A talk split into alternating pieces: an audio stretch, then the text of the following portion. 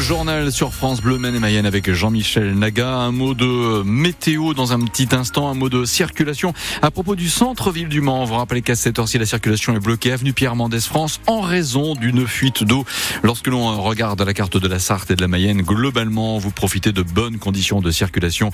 La circulation sur autoroute en direction de la capitale ailleurs. Jean-Michel Naga en parle dans un instant, mais tout d'abord, un clin d'œil météo pour justement et la Sarthe et la Mayenne, Jean-Michel. Et un ciel couvert sur les deux départements, un peu de pluie, un peu de pas, pas de pluie mais de, de la bruine et un peu de vent.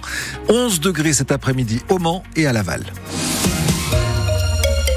Nous y venons donc. Les agriculteurs bloquent toujours les autoroutes ce midi en Sarthe. Oui, il y a quatre points concernés dans le département jusqu'à ce soir, a priori. Hein, sur l'A81, le péage de Joué en Charny dans le sens Rennes-Le Mans, sur l'A11 à Conéré dans le sens Paris-Le Mans, et sur l'A28 au niveau de Beaumont sur Sarthe et Écomois, entre Beaumont et Écomois, exactement. Et sur place, euh, Christelle Caillot a pu se rendre compte, les agriculteurs restent mobilisés et ils ont toujours le soutien de la population.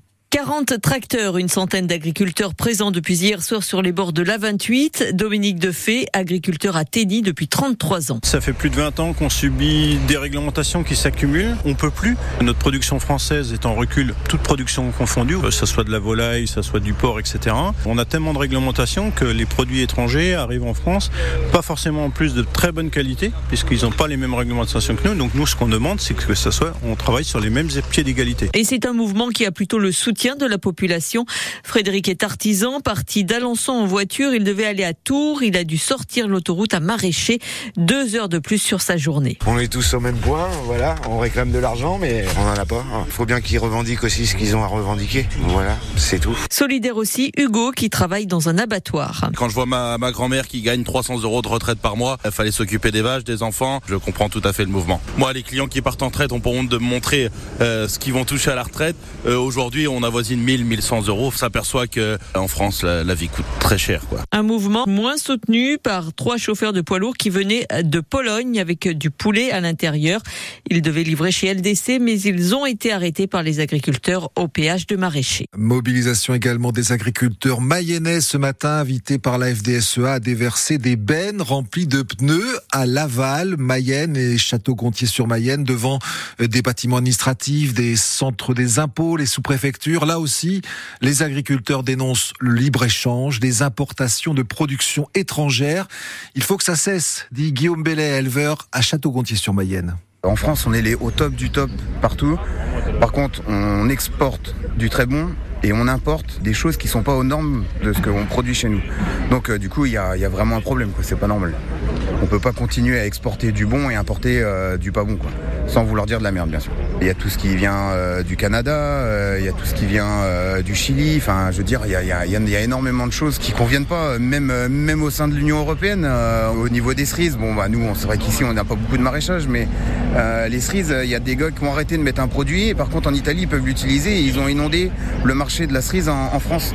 Mais vous trouvez ça normal? C'est un exemple qui n'est pas du tout bon, quoi et les murs de pneus édifiés par les agriculteurs mayennais sont à découvrir sur francebleu.fr. Et c'est dans ce contexte de crise agricole que le nouveau Premier ministre doit prononcer cet après-midi, 15 heures, son discours de politique générale devant les députés de l'Assemblée nationale. Gabriel Attal a prévu de parler de cette crise, bien sûr, mais aussi euh, pouvoir d'achat, santé, écologie. Les nouvelles mesures pour les agriculteurs, elles seront annoncées ce soir, a priori.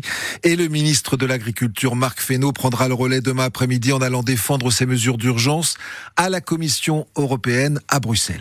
Perrier, Contrex, Vitel, Ceinture, au moins un tiers des eaux en bouteille ne sont pas naturellement pures. Elles ont été traitées pour éviter les contaminations, une pratique interdite que les industriels ont dissimulée. C'est ce que révèle euh, ce matin une enquête de la cellule investigation de Radio France et le journal Le Monde. La marque cristalline est également concernée, mais pas le site Crystal Rock d'Ardennais-sur-Mérise. C'est ce que nous indique leur direction que nous avons contacté ce matin.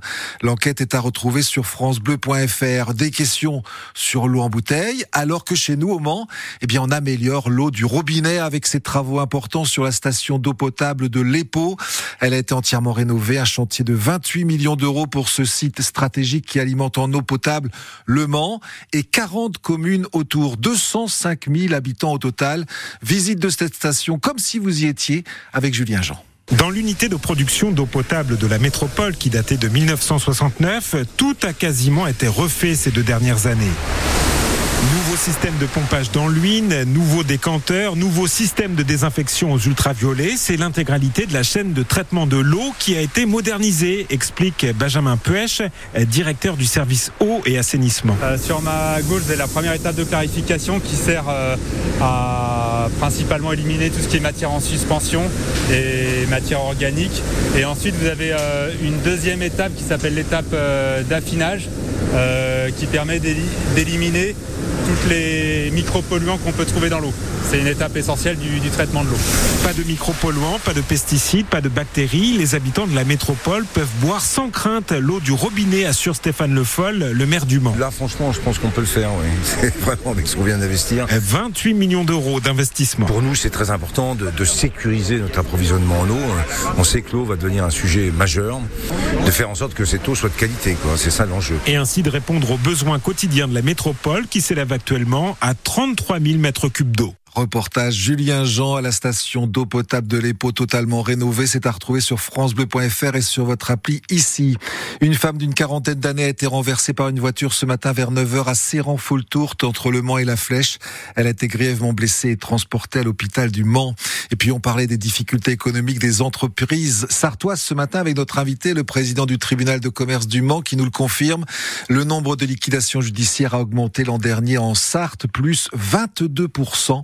Ça concerne majoritairement les commerces de proximité, les artisans, mais la Sarthe s'en sort tout de même mieux que les départements voisins. Maigre consolation, donc précisé par le tribunal, le président du tribunal de commerce. Son interview est à retrouver sur francebleu.fr. Il bruine oui, ce matin. il pourrait y avoir un petit peu de, de bruine. En tout cas, euh, Mayenne et Sarthe, globalement, ce sont les mêmes mots, à savoir le descriptif